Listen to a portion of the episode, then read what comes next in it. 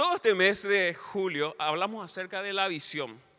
Ahora, no es solamente la visión de la iglesia, que sí es ganar Paraguay y las naciones para Cristo en unidad y santidad, y todo lo que viene después, ¿verdad? En la frase de lo que es nuestra visión, pero también habla de nuestra visión espiritual, hablando de nuestros sentidos espirituales, para que Dios pueda cumplir la visión o su visión para el Paraguay, que es ganar Paraguay para Cristo, y para nosotros que somos la iglesia CFA, la cual es nuestra visión, también nosotros necesitamos nuestros sentidos espirituales. Porque si no, quizás este concepto de visión, que es ganar Paraguay para Cristo, lo entendemos naturalmente diciendo, sí, tenemos que ganar Paraguay para Cristo. Y todos queremos eso. Nadie que vos le diga, ¿y vos querés ganar Paraguay para Cristo? No, espero que esta nación se pierda en el infierno. Nadie te dice eso. Todos queremos que Paraguay sea de Cristo. Ahora, cuando esta visión, porque este es el concepto de visión, ¿sí? es el sueño del corazón de Dios revelado al corazón y a la mente del hombre para que esto lo ejecute. Esa palabra es clave, revelado. Para que nosotros podamos entender lo que Dios quiere hacer en este tiempo en nuestra nación, necesitamos desarrollar nuestros sentidos espirituales. Es como cuando alguien te cuenta algo que quiere hacer y vos entendés lo que quiere hacer. Pero cuando te explica con lujos de detalles y te muestra algunas cosas, vos decís, ah, ahora entiendo lo que vos querías. ¿Cuántas veces no dijimos esa frase, verdad? Ah, diría el paraguayo. Cuando el paraguayo te dice, sí, entiendo, no entendió. Pero cuando te dice, ah, mm", ahí recién entendió. ¿Cuántas veces nosotros dijimos, ah, y ahí recién entendimos? Ok, eso es lo que yo quiero que pase con la visión que Dios tiene para Paraguay. Que nosotros lo podamos decirle a Dios, ah, ahora sí Dios entiendo lo que quería hacer. Es otras cosas, pero ahora, mm, ¿por qué te digo esto? Porque necesitamos desarrollar nuestros sentidos espirituales. Y lo contrario a la visión, ¿qué es lo contrario a la vista?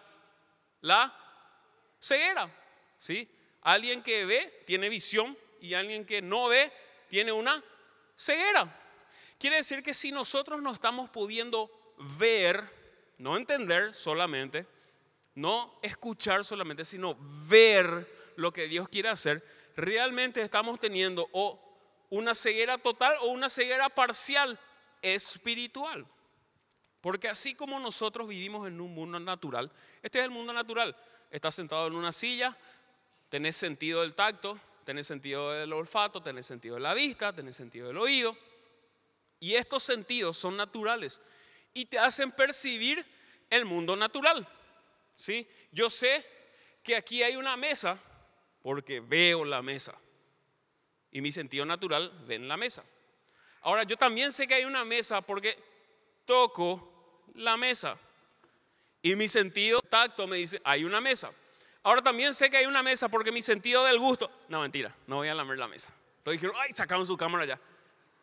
Pero los sentidos te hacen percibir un mundo natural.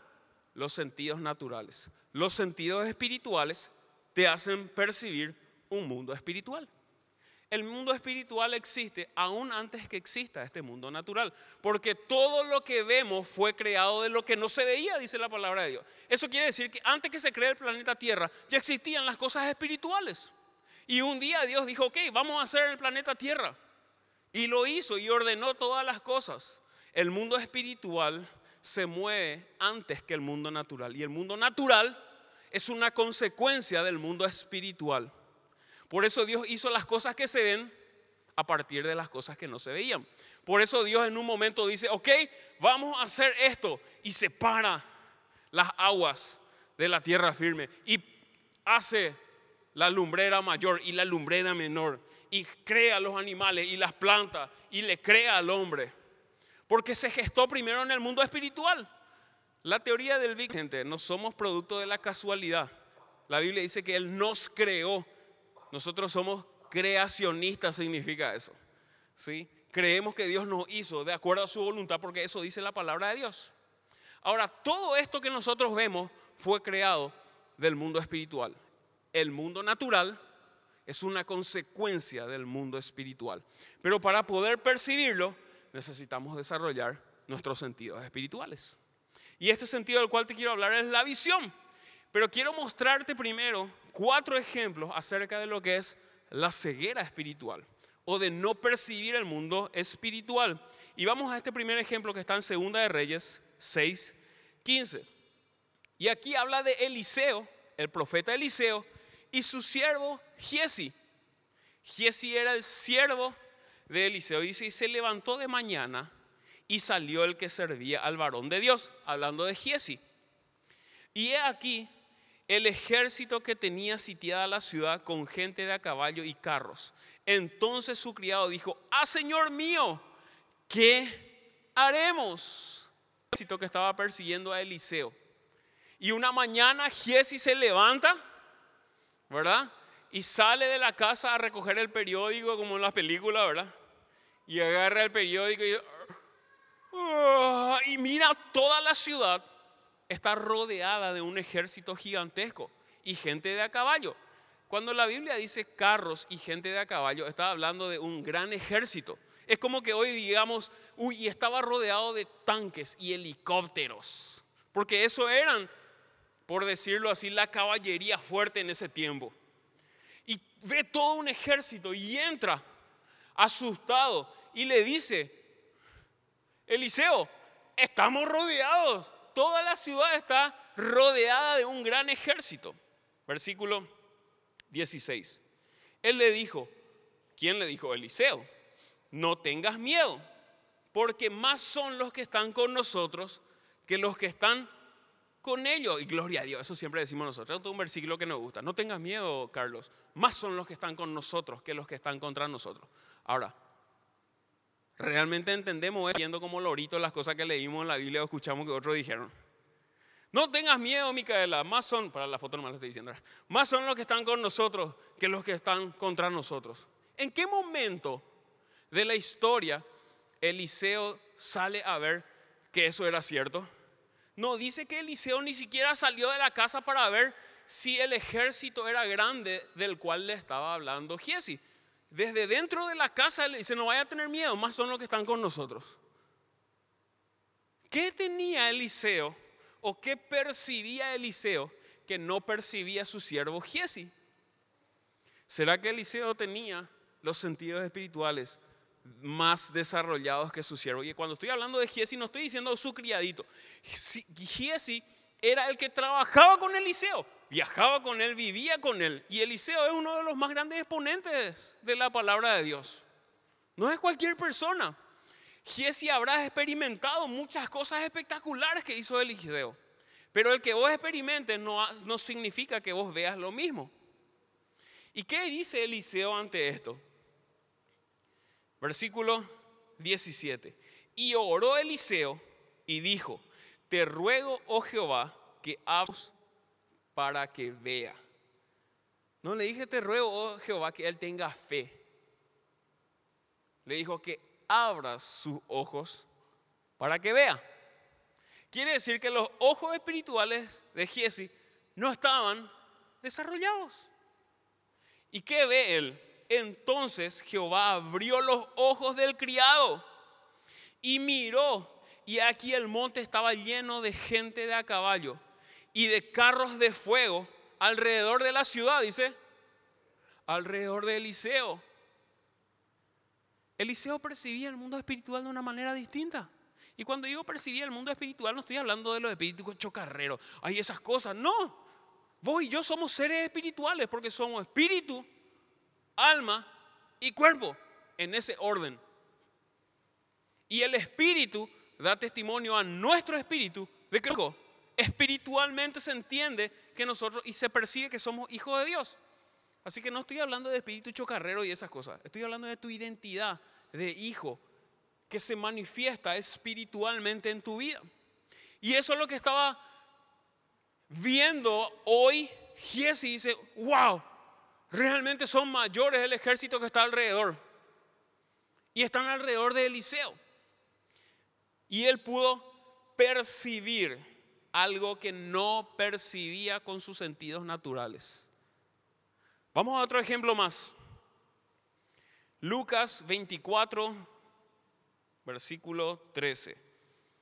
Lucas 24, 13. Dice así, he aquí dos de ellos el mismo día aún iban el mismo día a una aldea llamada Emaús, que estaba a 60 estadios de Jerusalén, e iban hablando entre sí de todas aquellas cosas que habían acontecido.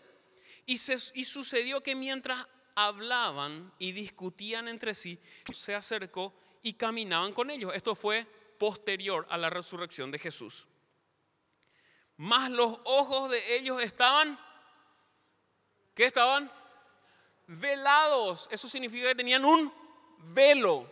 No podían ver claramente las cosas. Para que no le conociesen. Versículo 17.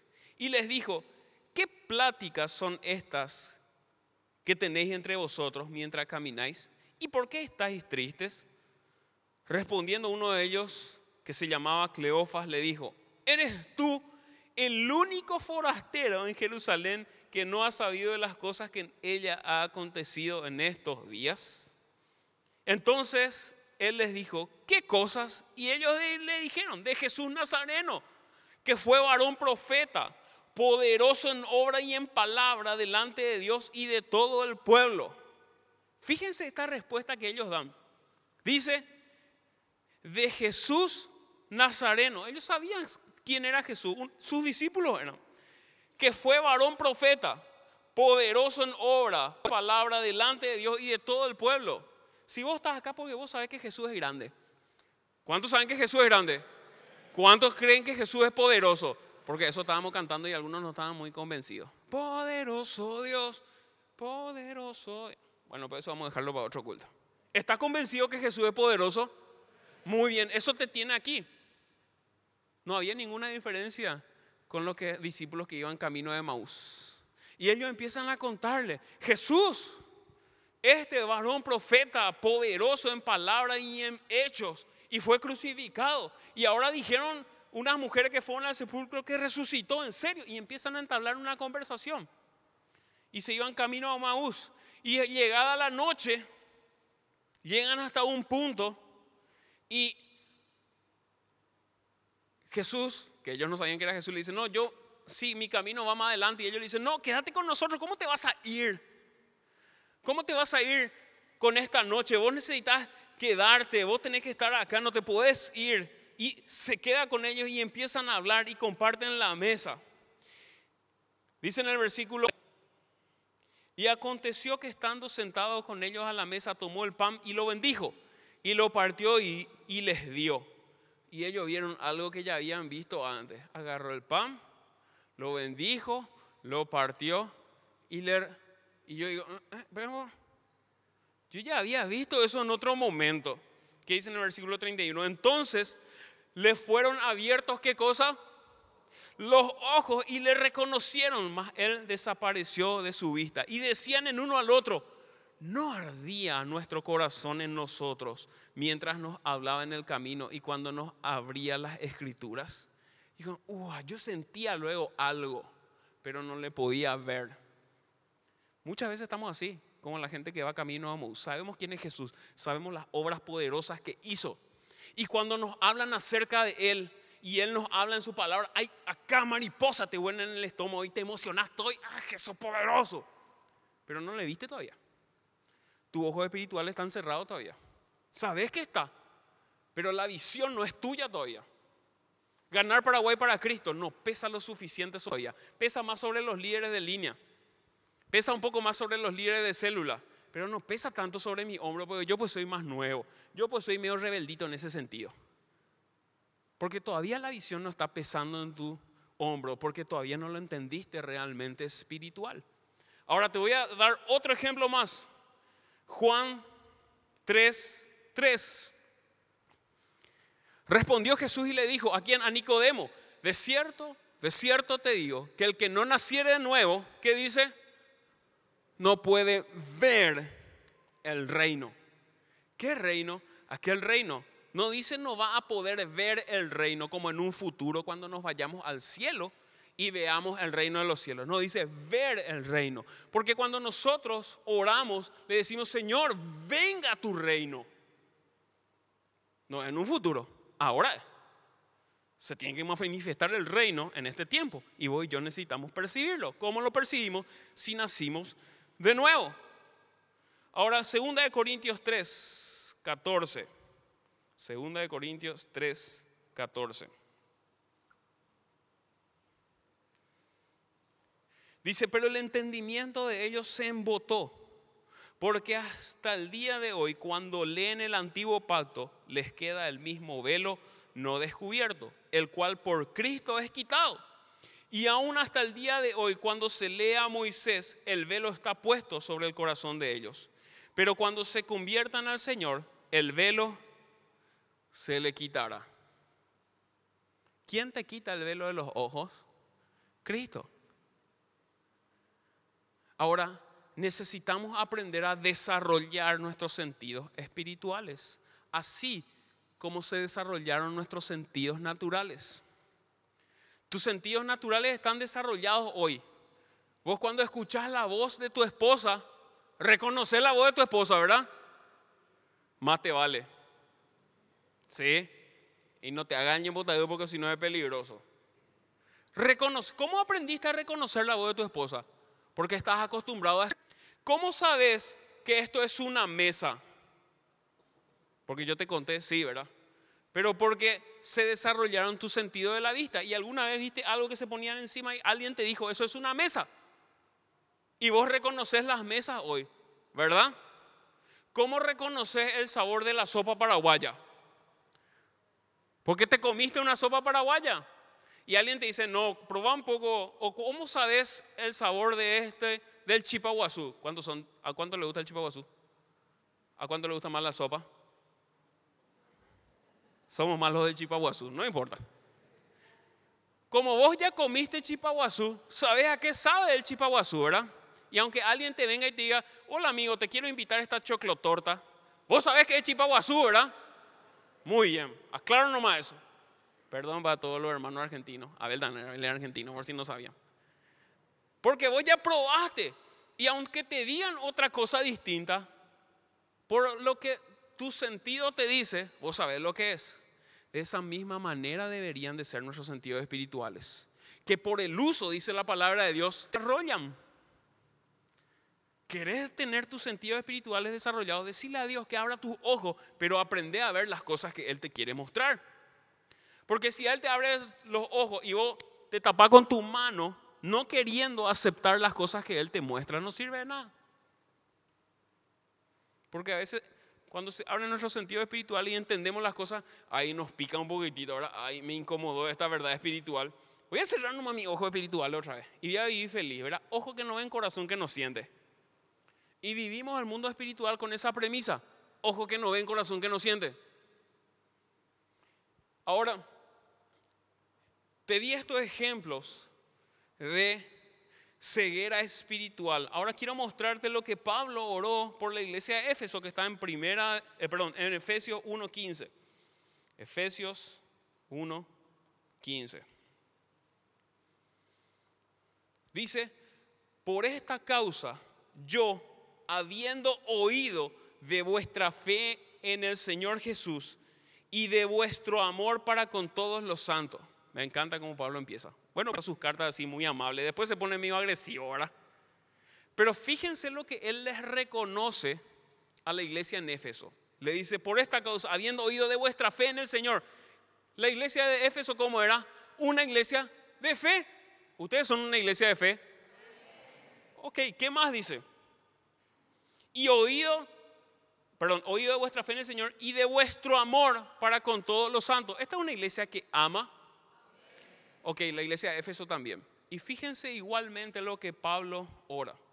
Dice, no ceso de dar gracias por vosotros, haciendo memoria de vosotros en mis oraciones, para que el Dios de nuestro Señor Jesucristo, el Padre de Gloria, os dé espíritu de sabiduría y de revelación en el conocimiento de Él. ¿Para qué? Alumbrando los ojos de vuestro entendimiento, para que, para que sepáis cuál es la esperanza a la que Él os ha llamado y cuáles las riquezas de su gloria, de su herencia en los santos, y cuál la supereminente grandeza de su poder para con nosotros los que creemos según la operación de su fuerza, la cual operó resucitándole de los muertos y sentándole a su diestra en los lugares celestiales, sobre todo principado y autoridad y poder y señorío y sobre todo nombre que se nombra no solo en este siglo, sino también en el venidero. Y sometió todas las cosas bajo sus pies y lo dio por cabeza sobre todas las cosas a la iglesia, la cual es su cuerpo, la plenitud de aquel que todo lo llena en todo. ¿Qué dijo Pablo? Yo entiendo que ustedes son gente de fe, yo entiendo que ustedes son gente con amor de Dios en su corazón, pero ustedes necesitan entender otras cosas, le estaba diciendo. Y yo voy a orar para que se abran los ojos de su entendimiento y puedan tener sabiduría y revelación. ¿Sabiduría para qué? Para poder comprenderle. Y revelación para poder percibirle. Porque ¿cómo estaban los ojos, según la palabra de Dios? Velados. Cuando se saca el velo, se revelan las cosas. Es cuando vos te vas al oculista y creíste que veías muy bien. ¿Cuánto le pasó eso, no? Y creías que veías muy bien hasta que te dieron un lente y no veías nada, ¿verdad? Y leías tu celular hasta donde te dé tu brazo, ¿verdad? Y estirado otra vez tu cabeza hacia atrás, ¿verdad? Pero vos ves, pues, ¿verdad? Y un día, porque ya no te dio más tu brazo, ¿verdad? Te fuiste al oculista. Y el oculista te dijo, Señor, o te ponemos un sonar tipo murciélago, o te ponemos un lente, ¿verdad? Y te pusiste el lente y dices, wow, qué bien que veo. Bueno, así mismo es cuando se saca el velo y las cosas tienen un color distinto. Porque estás viendo claramente. Como cuando te pone una tela blanca, ves a trasluz, pero cuando te sacas, ves perfectamente. Eso es lo que estaba orando Pablo por ellos. Te voy a leer esta definición de revelar. Revelar es descubrir o hacer saber cosas que son secretas o ignoradas. Vuelvo a leer. Revelar es descubrir o hacer saber cosas que son secretas o ignoradas.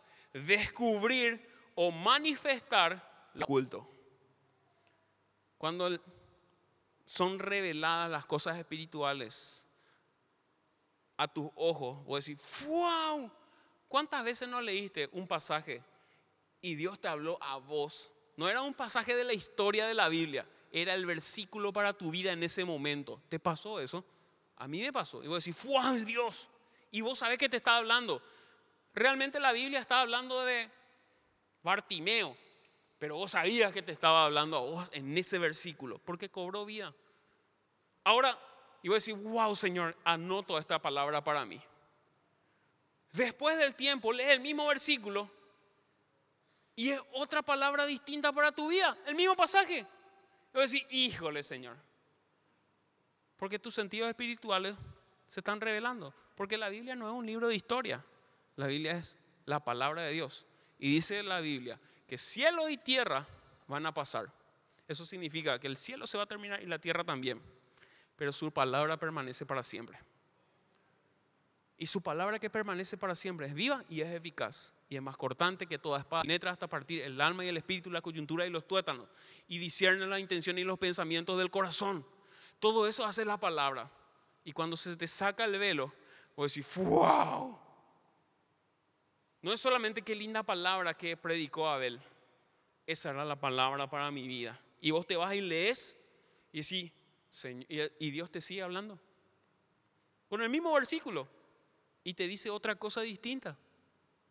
Porque tus sentidos espirituales se están desarrollando. Mi hermano, si vos solamente recibís una palabra cada domingo, te estás perdiendo de las cosas grandes que Dios quiere hacer contigo. Si vos estás esperando el día de tu célula para que Dios te hable, gloria a Dios que te hable en tu célula, pero hay otras cosas que Él te quiere decir los otros días de la semana. Si vos estás haciendo solamente lo que te dicen, que está muy bien que sea obediente, pero no estás escuchando lo que Dios quiere que hagas, te estás perdiendo de escuchar la voz más dulce y poderosa del universo. Está muy bien que estés aquí, pero necesitas ver lo que todos estamos viendo, necesitas oírle, necesitas sentirle, para que el peso de ser un hijo de Dios no te aplaste, sino que te haga despegar. Eso es lo que Dios quiere. Pablo lo entendía, porque Pablo lo experimentó. Un día se iba a Damasco Y se le apareció Jesús y le dijo, Pablo, ¿por qué me perseguís? Saulo, ¿verdad? Saulo, ¿por qué me perseguís? Dura cosa te es dar cosas contra el aguijón. Pero yo tengo propósito para tu vida. Y se quedó ciego. No cuando se cayó del caballo. Eso no dice la Biblia. Pero así pues cuenta la historia. Y se cayó del caballo y se quedó ciego. No dice eso la Biblia. Por las dudas no, ¿verdad? Y se va a Damasco. Y está ahí. Tiene un encuentro con Dios sin sus sentidos naturales porque no le dio a Jesús, porque se quedó ciego, pero por primera vez realmente le estaba viendo. Todo lo que hacía Pablo, perseguir y matar cristianos, creía que lo hacía en el nombre de Jesús, hasta el día que se encontró con Jesús en el camino y se dio cuenta que lo que estaba haciendo no lo hacía porque Jesús, porque Dios le mandó, perdón. Hacía no entendiendo y no conociéndole a Jesucristo. Y se queda ciego. Y viene alguien llamado Ananías y ora por él. Y Dios le dice, vas a orar por Pablo porque él me va a ser instrumento útil. ¿Qué? Ese loco que le mata a los cristianos, ese mismo va a ser. Y se va y ora a Ananías. Y el Espíritu Santo viene sobre la vida, en la vida de Pablo. Y se abren su ojo.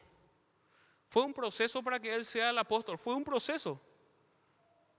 Pero tuvieron que ser abiertos sus ojos. Él lo entendía. Por eso él oraba de la misma manera.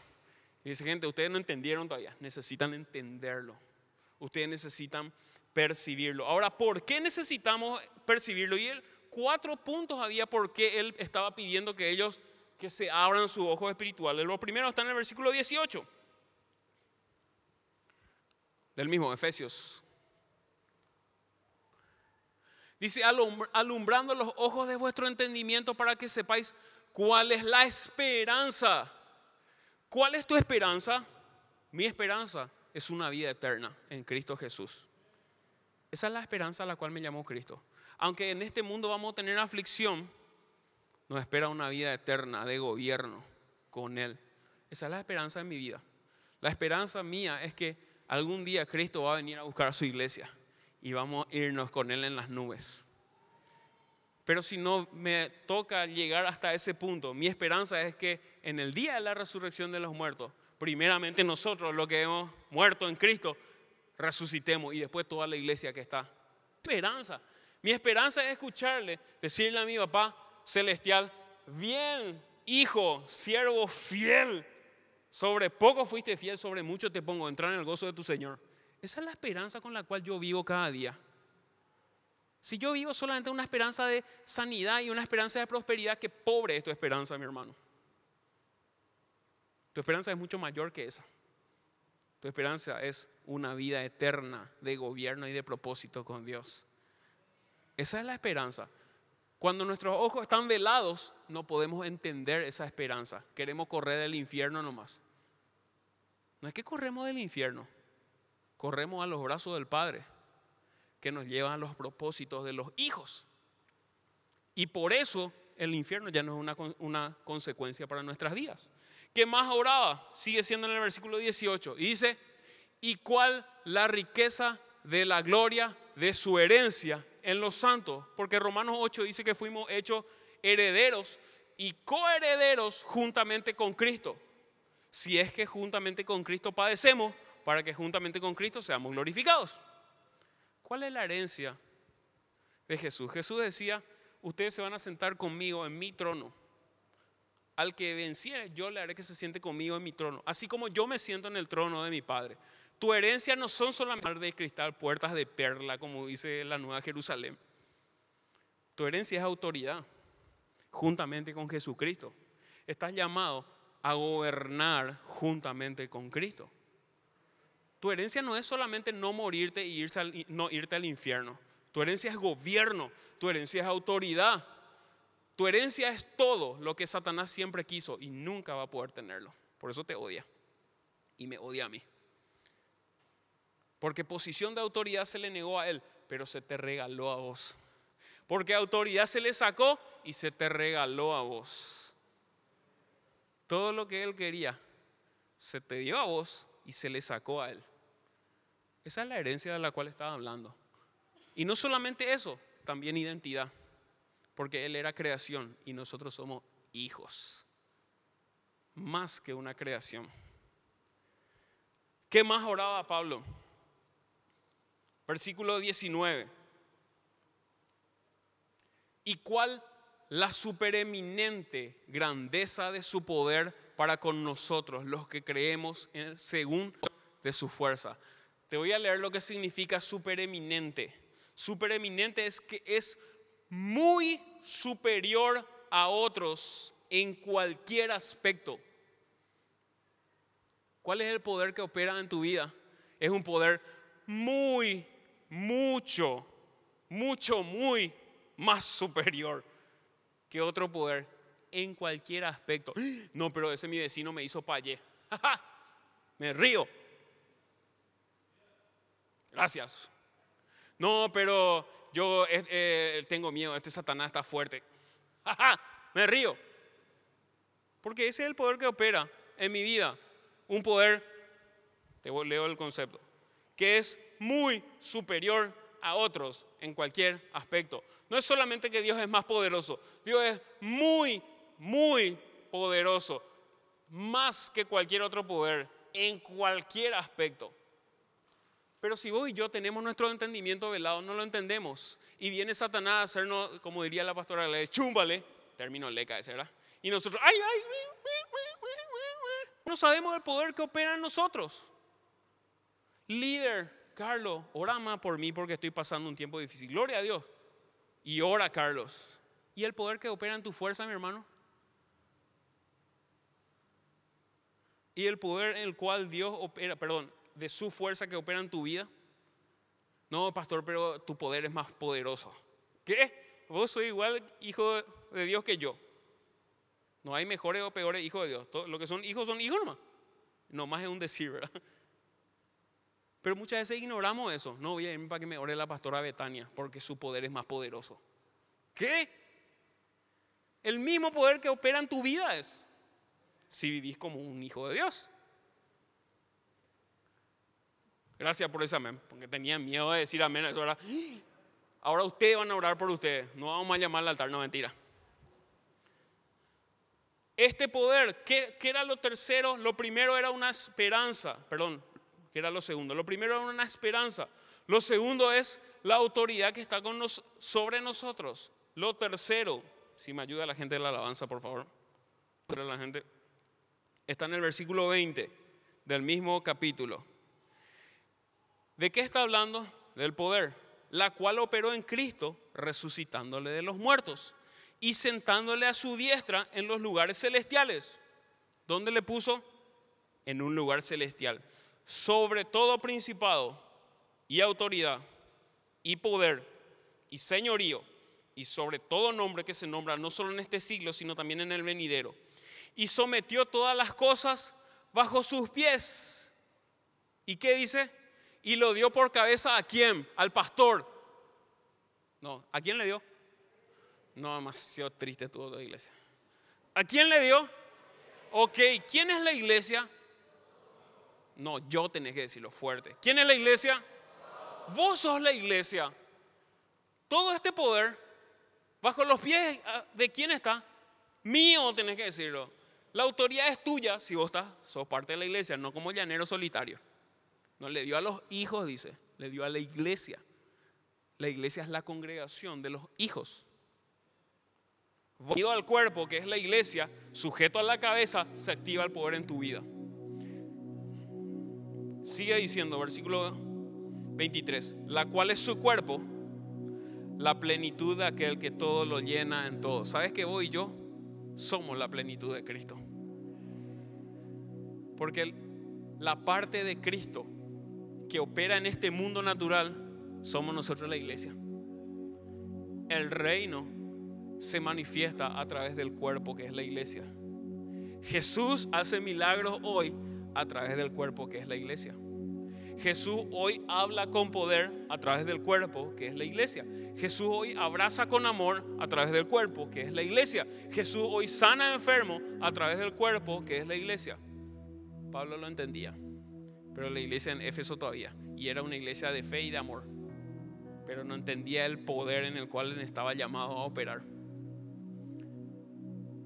Cuando nosotros no desarrollamos nuestros ojos espirituales, nos volvemos una iglesia de fe y de amor.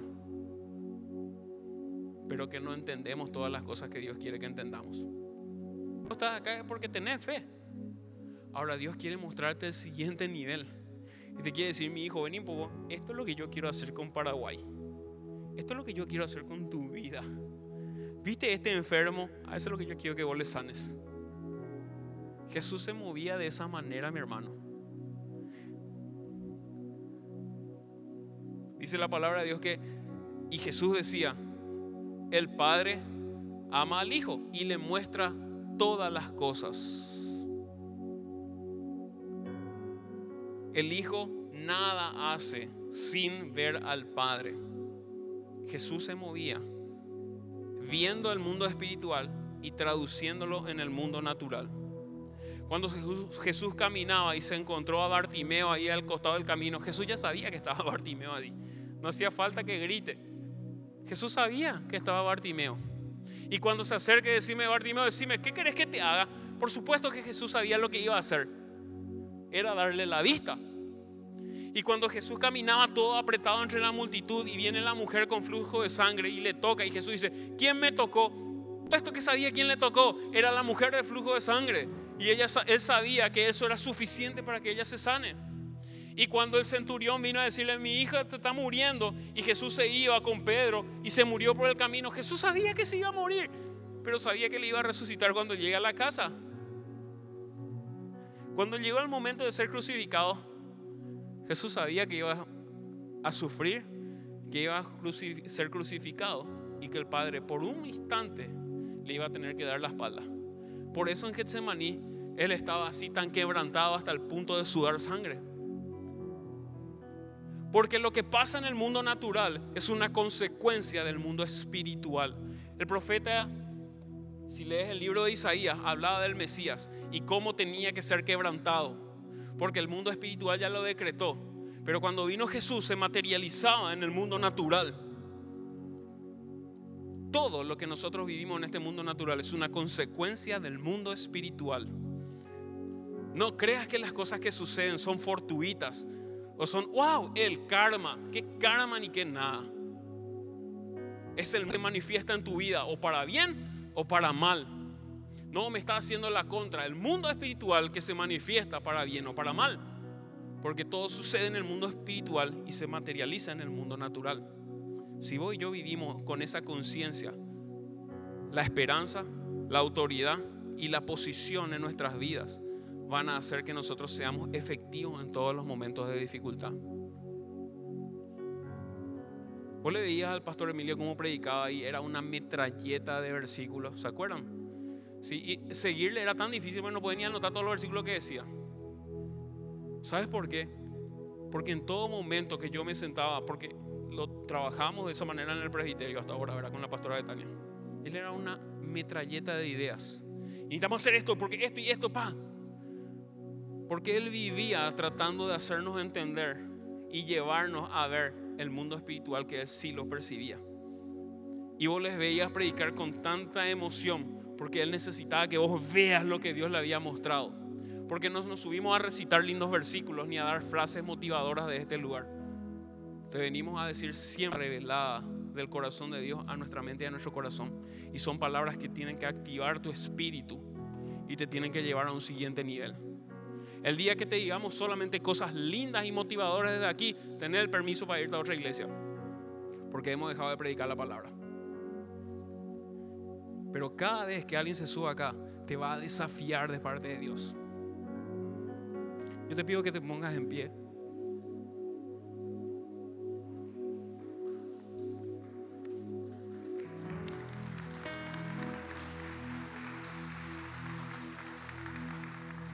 Cerra tus ojos y levanta tus manos al cielo. Todos. Dile, papá, yo necesito entender. Yo necesito verte. Señor, necesitamos percibir el mundo espiritual y con esa pasión tuya actuar en este mundo natural. Pone tus manos sobre tus ojos, mi hermano. Así, tus dos manos sobre tus ojos. Yo voy a orar por tu vida en esta mañana. Señor, yo te pido que nuestros ojos espirituales sean abiertos en este tiempo, Señor. Que el velo sea quitado de nuestros ojos, Señor Que tu Espíritu Santo llene nuestras vidas y nuestros rituales se abran, papá, y podamos verte, podamos percibirte, Dios. Pone tu mano sobre tu corazón, mi hermano. Quiero orar por vos también. Papá, yo te pido que todo, todo lo que tenés preparado para nuestras vidas se active en nosotros y podamos sentirlo, Dios. Ese amor tuyo que nos mueve a predicar arda en nuestro corazón ese amor tuyo que nos mueve a apartarnos del pecado, arda en nuestro corazón, Dios. Señor, y que podamos entender todo lo que querés hacer en este tiempo a través de nuestras vidas, que somos la iglesia. Queremos ver tu reino. Papá, que tu reino venga en este tiempo y se manifieste con poder.